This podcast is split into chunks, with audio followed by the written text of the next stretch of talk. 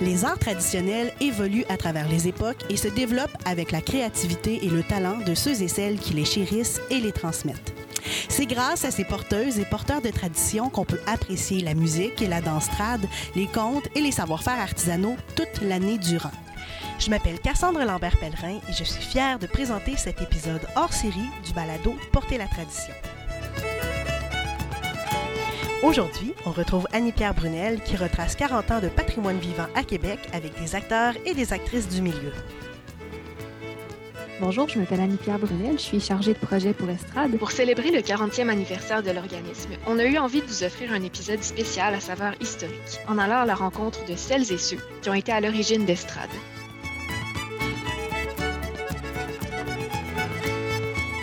Vous invite donc à me suivre vers le début des années 80 pour entendre les témoignages de Daniel Martineau et de Lisa Einstein.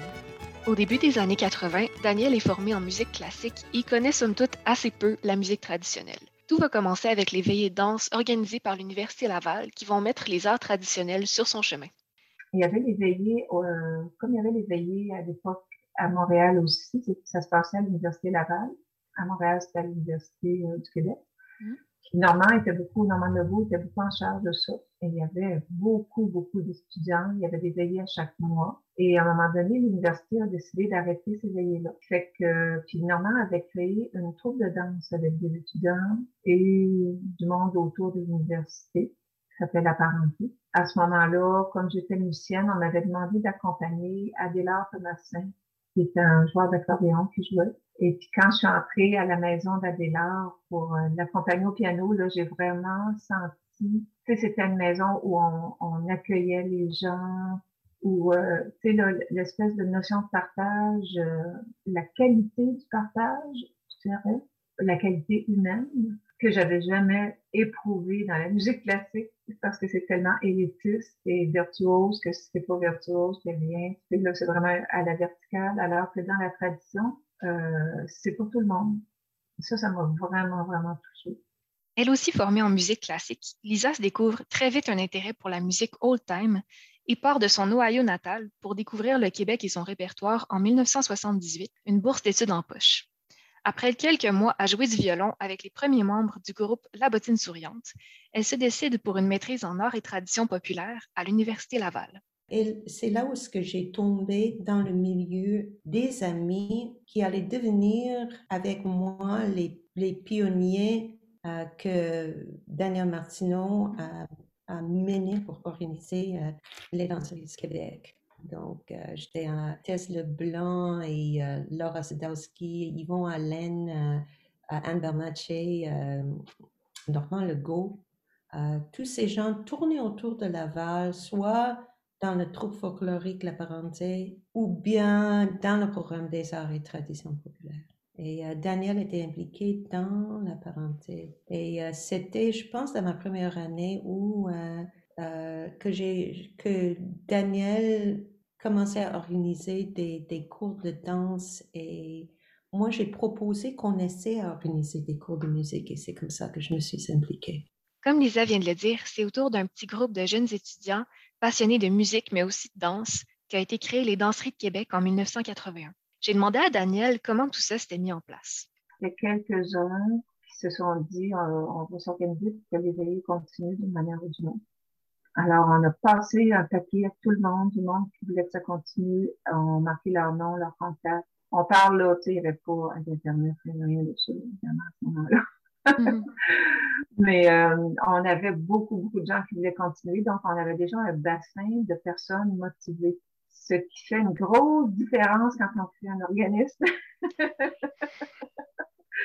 qui fait qu'on a créé les danseries, c'est pour ça que ça s'est appelé les danseries. Et on a organisé des veillées. Euh, normalement, faisant partie, on a trouvé un conseil d'administration très facilement. Tu sais, il y avait beaucoup de, de d'étudiants de l'université qui comprenaient que c'est une implication au niveau de l'administration d'un organisme culturel, c'était pas dit comme ça, mais qui pouvaient s'impliquer, qu'il y avait de la disponibilité. Et d'autres qui étaient très motivés. Donc, euh, ça s'est réglé assez facilement avec un bassin, là, je te dirais, au départ, d'au moins 300 personnes intéressées. Je me suis demandé qu'est-ce qu'on faisait aux Danseries de Québec au début des années 80. On va entendre Hélène Fournier, qui faisait partie des jeunes passionnés qui étaient là au tout début. Elle et Daniel partagent de beaux souvenirs, donc on les écoute nous raconter tout ça. En fait, on faisait des veillées de danse, puis c'était sur la rue Couillard. Aujourd'hui, c'est une garderie, là, un CPE qu'il y là. C'est euh, une ancienne école, en fait. Fait qu'au début, il y avait, on faisait des veillées de danse, puis euh, on était tous des bénévoles, puis on avait du plaisir à ça. Puis pour ramasser un peu de sous, on faisait du popcorn à la maison, on mettait ça dans un petit sac, on vendait ça aux gens. Plein de choses comme ça qu'on pouvait faire. On avait fait aussi, à un moment donné, pour gagner des sous, on avait fait des cartes qu'on vendait. En tout cas, tu sais, toutes sortes d'affaires pour faire en sorte d'avoir un peu de sous pour pouvoir organiser des veillées. Daniel avait eu l'idée d'organiser une, soirée médiévale.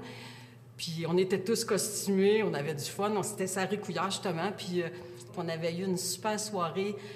Vraiment, là, euh, c'était... C'est ça, avec les moyens du bord, ou bien euh, Daniel aussi, avec ses contacts avec la Louisiane. À un moment donné, quand il y avait des musiciens de Louisiane qui venaient au Québec pour le carnaval, ben nous autres, on était la gang de danseurs costumés pour participer. Fait que c'était vraiment au début des années 80, ça on écoute maintenant Daniel nous en dire plus sur l'offre et le développement des activités.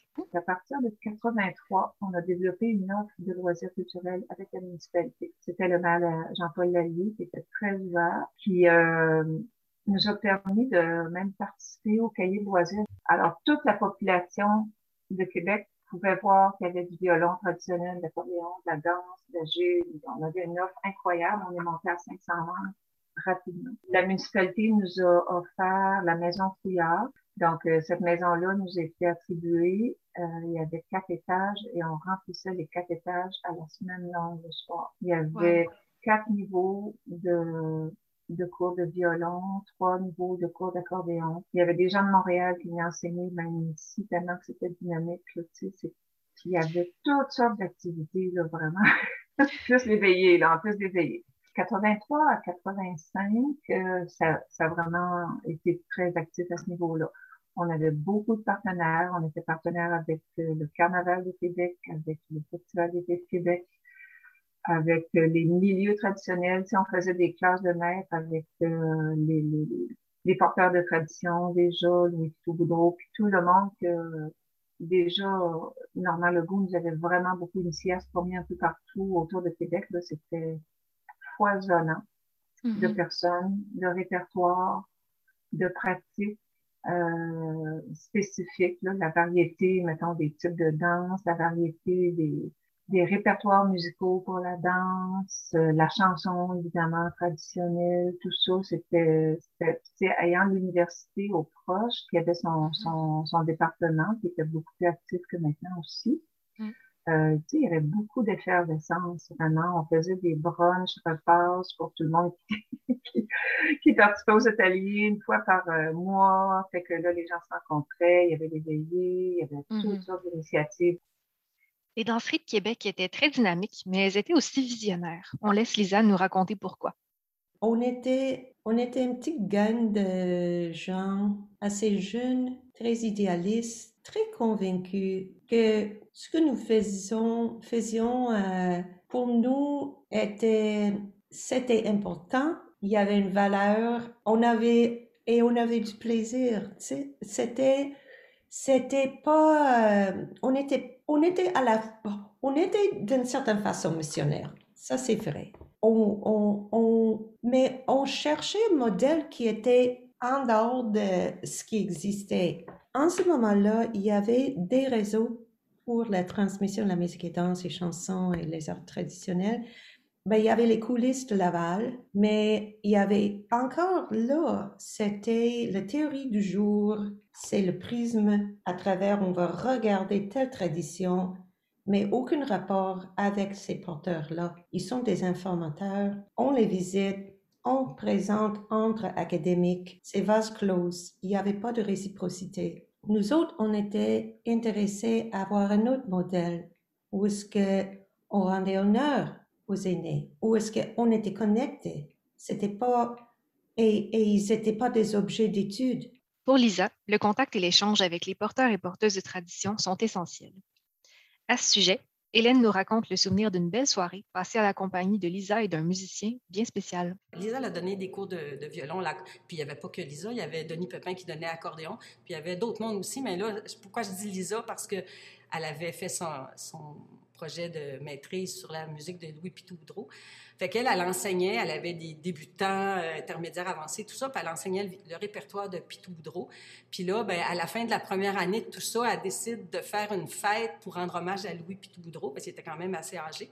Fait que, bref, on organise ça, une, soirée, puis M. Boudreau, là, il était tellement étonné de voir à peu près une vingtaine de jeunes, tout assis en rond avec le violon à jouer ses tunes. Il n'en revenait pas. Fait qu'on a fait une super veillée. Il y avait un repas.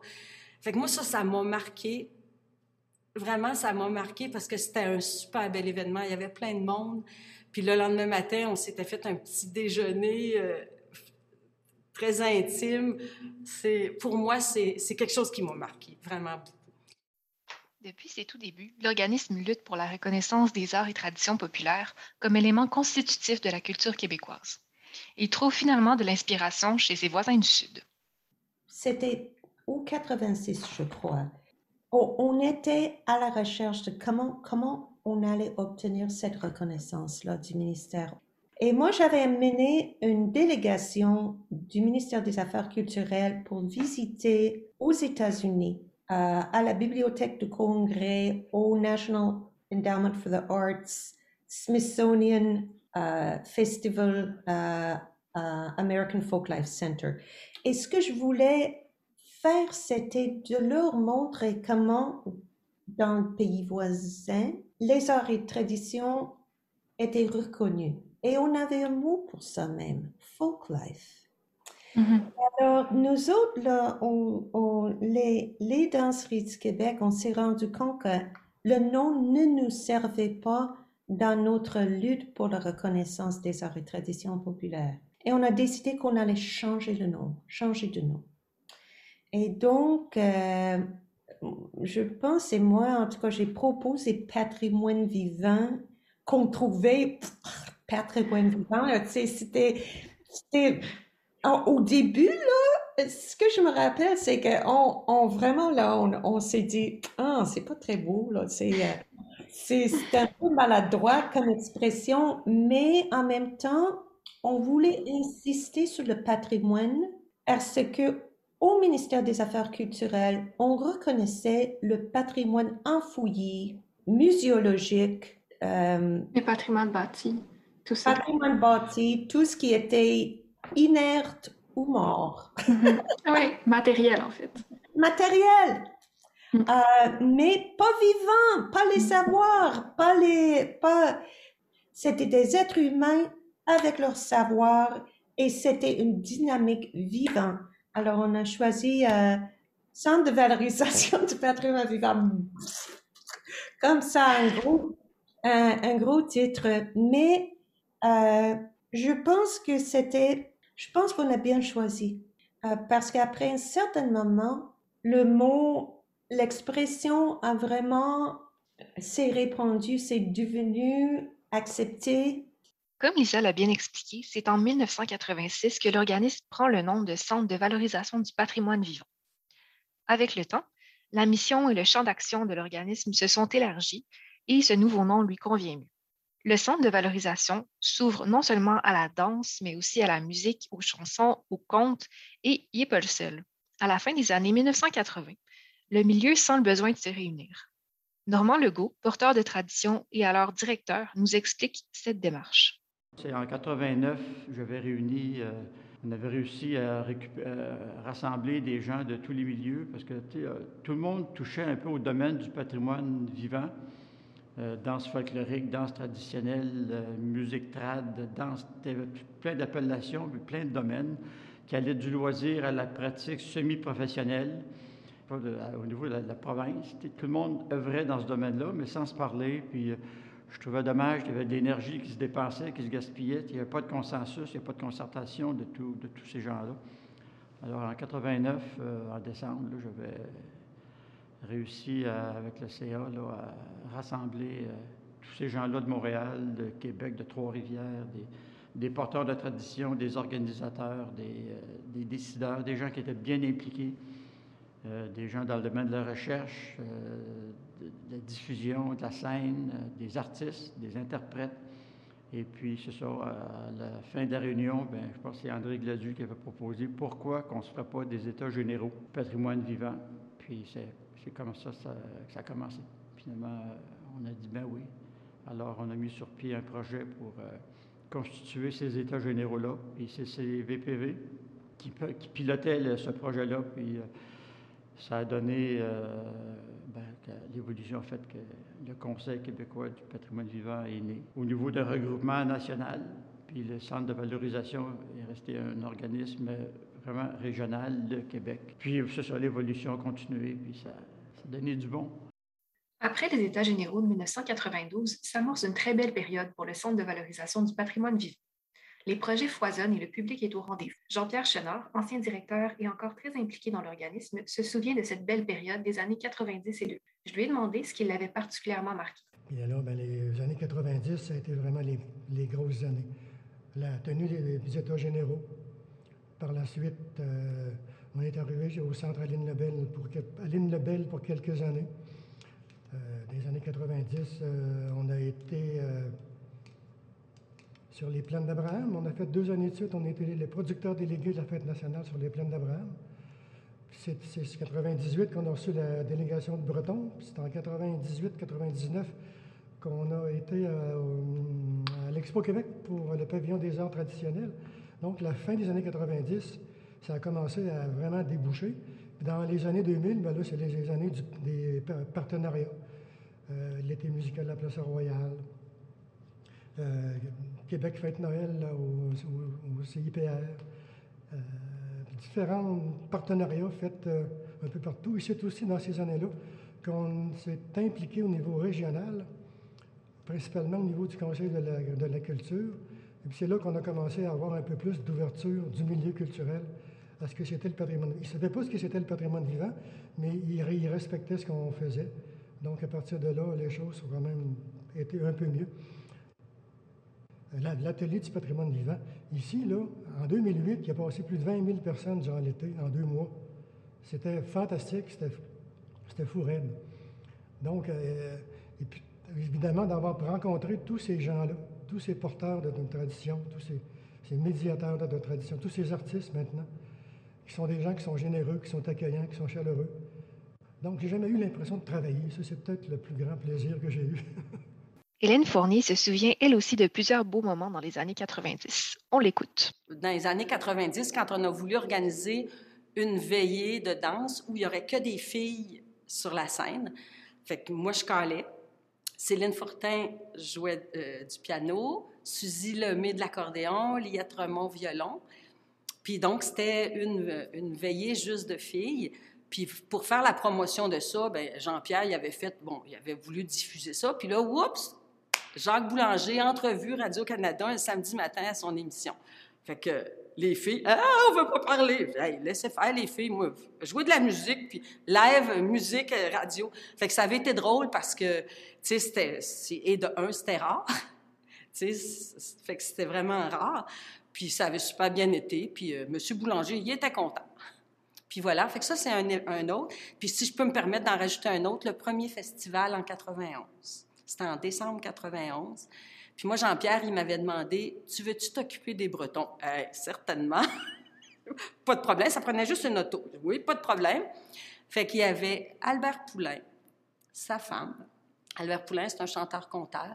Sa femme qui l'accompagnait. Il y avait Marcel Le Guillou, qui est un chanteur-conteur aussi, bretonnant. Puis il y avait euh, Éric Marchand. Du coup, il y en a plein. Il y en a plein, plein. De beaux souvenirs. On le sent, tous ceux et celles qui ont été impliqués dans l'organisme ont le patrimoine vivant et sa transmission à cœur. Des années 80 aujourd'hui, le Centre de valorisation du patrimoine vivant, maintenant appelé Estrade, n'a pas cessé de mobiliser des gens passionnés.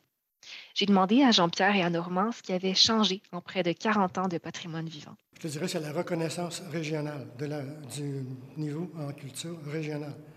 On n'était pas connu, maintenant on est, on est connu. Euh, ça a été long, évidemment, parce qu'il a fallu qu'on réorganise notre vocabulaire pour expliquer aux gens c'est quoi euh, le mouvement perpétuel d'une tradition vivante. Tu n'arrives pas du jour au lendemain. Même nous, dans les années 90, euh, on avait de la, difficulté à l'exprimer, puis on venait vraiment là, bousculer les colonnes du temple, du patrimoine. Tu leur dis qu'un patrimoine peut être vivant. Voyons donc, pour eux autres, c'est des affaires qui sont figées. Donc, mais au fil du temps, ben, on a réussi à quand même faire en sorte que notre secteur a été reconnu. Puis euh, il y a même maintenant un Conseil québécois du patrimoine vivant qui est soutenu par le ministère. Donc euh, ça s'est fait euh, au fil des ans. Puis nous, on sait aujourd'hui que quand on ne rentre pas par la porte d'en arrière, on, par la porte d'en avant, on rentre par la porte d'en arrière. Je regarde au niveau des, activités de formation. Ce qui a grossi, c'est la pratique. C'est l'intérêt des gens au niveau de la pratique. C'est bien, c'est bien ancré. Euh, il y a eu une prise de conscience, je pense, un éveil au niveau euh, de ce que pouvait être euh, tout le bagage relié au patrimoine vivant, ce soit au niveau du répertoire de chansons, de danse, de musique, d'orchestre, de regroupement, de, de la musique s'est spécialisée pour, pour, la scène, la danse, les musiciens se sont développés aussi pour la danse. Les secteurs se sont professionnalisés. il y a eu une un éveil, euh, une éclosion d'artistes ou de, musiciens. Les soirées de danse se sont développées un petit peu plus. En tout cas, je pense qu'il y a eu une nouvelle génération qui, qui, a, été, euh, qui a été rejointe par ces activités-là de, prise de conscience en milieu euh, urbain. Et puis, la, la, tradition changeait aussi. Les fêtes comme on en faisait, les veillées comme on en faisait en campagne, en milieu, en zone rurale, ça a diminué beaucoup.